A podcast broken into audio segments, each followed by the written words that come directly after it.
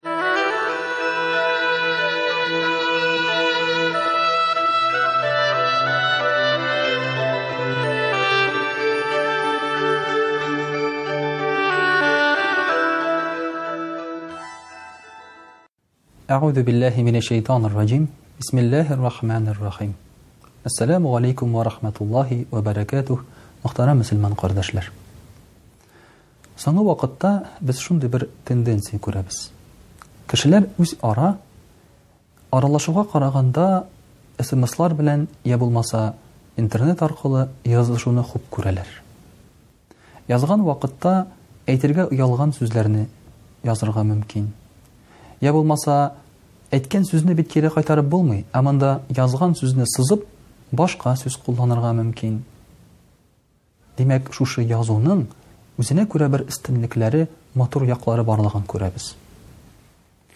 Ләкин бит язган вакытта әле аны язып калу гына түгел, ә аның, әлбәттә, үзенең әдәпләре дә була.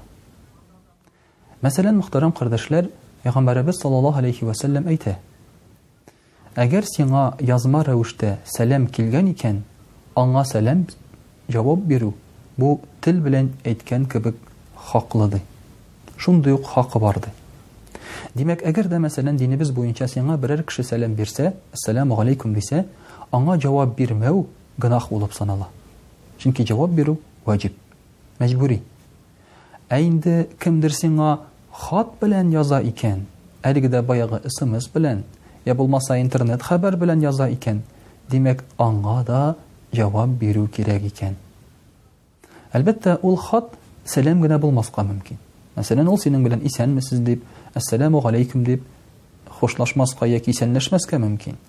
Ләкин нинди дә булса хәбәр килә сиңа интернеттан. Хәлләр ничек? Син кайда? Йә булмаса, кайвакытта кем син дип тә килә шулай бит.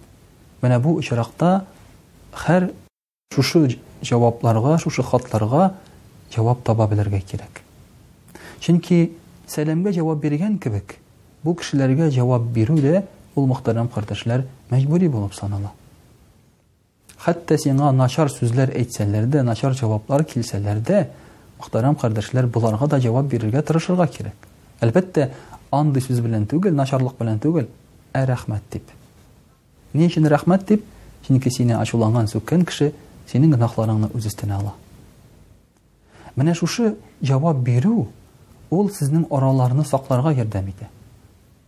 Синең дрофа түгел, әдәпле тәрбияле икәнеңне күрсәтә. Ләкин шулай да язган вакытта, әлбәттә, сәлам белән башласаң әйбәт булыр иде. Әссәләмү галәйкүм дип. Йә булмаса инде, әлбәттә, мөселман кешесе булмаса, исәнмесез дип яки башка сүзләр кулланып. Чөнки менә бу исәнләшү, ул, мөхтәрәм кардәшләр, шундук араларны җылытырга ярдәм итә. Тәкәберлекне төшерә. Һәм шулай ук язган вакытта, Кулланырга тырышырга кирәк матур сүзләрне, кешене мактый торган сүзләрне. Чөнки кайвакытта, мәсәлән, килә шундый язмалар, анда тәкәбберлек күрергә мөмкин. Аның язу стиле буенча ул үзен тәкәббер тота. Сиңа әмер биргән кебек. Йә булмаса, синең үзеннән түбәнрәк итеп күрсәтергә тырыша. Шуңа күрә дә дөрес, матур сүзләрне кулланырга тырышырга кирәк. Әлбәттә, бу үз чиратында бездән осталык та таләп итә. Чөнки тел байлыгы булырга тиеш. Сөйләм синең матур булырга тиеш. Менә шуңа күрә, мөхтәрәм кардәшләр, языр өчен безгә матур итеп сөйләшергә, я булмаса шушы үзебезнең телебезне баетырга кирәк. Менә бу язмаларга, мөхтәрәм кардәшләр, җиңел генә карарга кирәкми.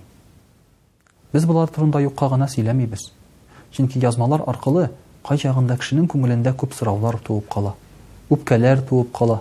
Я булмаса, ниндидер язма алып, ул Алла сакласын, атна буе икенче язма килгәнче үпкәләп йөрергә мөмкин. Шуның өчен дә, әлбәттә, һичшиксез, менә шушы язуга карата булган әдәпләрне кулланырга тырышырга кирәк. Күбрәк язган саен, күбрәк аралашкан саен, әлбәттә, аның җаваплылыгы да арта. Менә шуларны, мөхтәрәм кардәшләр, без дә онытмасак иде. Вәссәламү галәйкүм вә рахматуллаһи вә бәрәкәтүһ.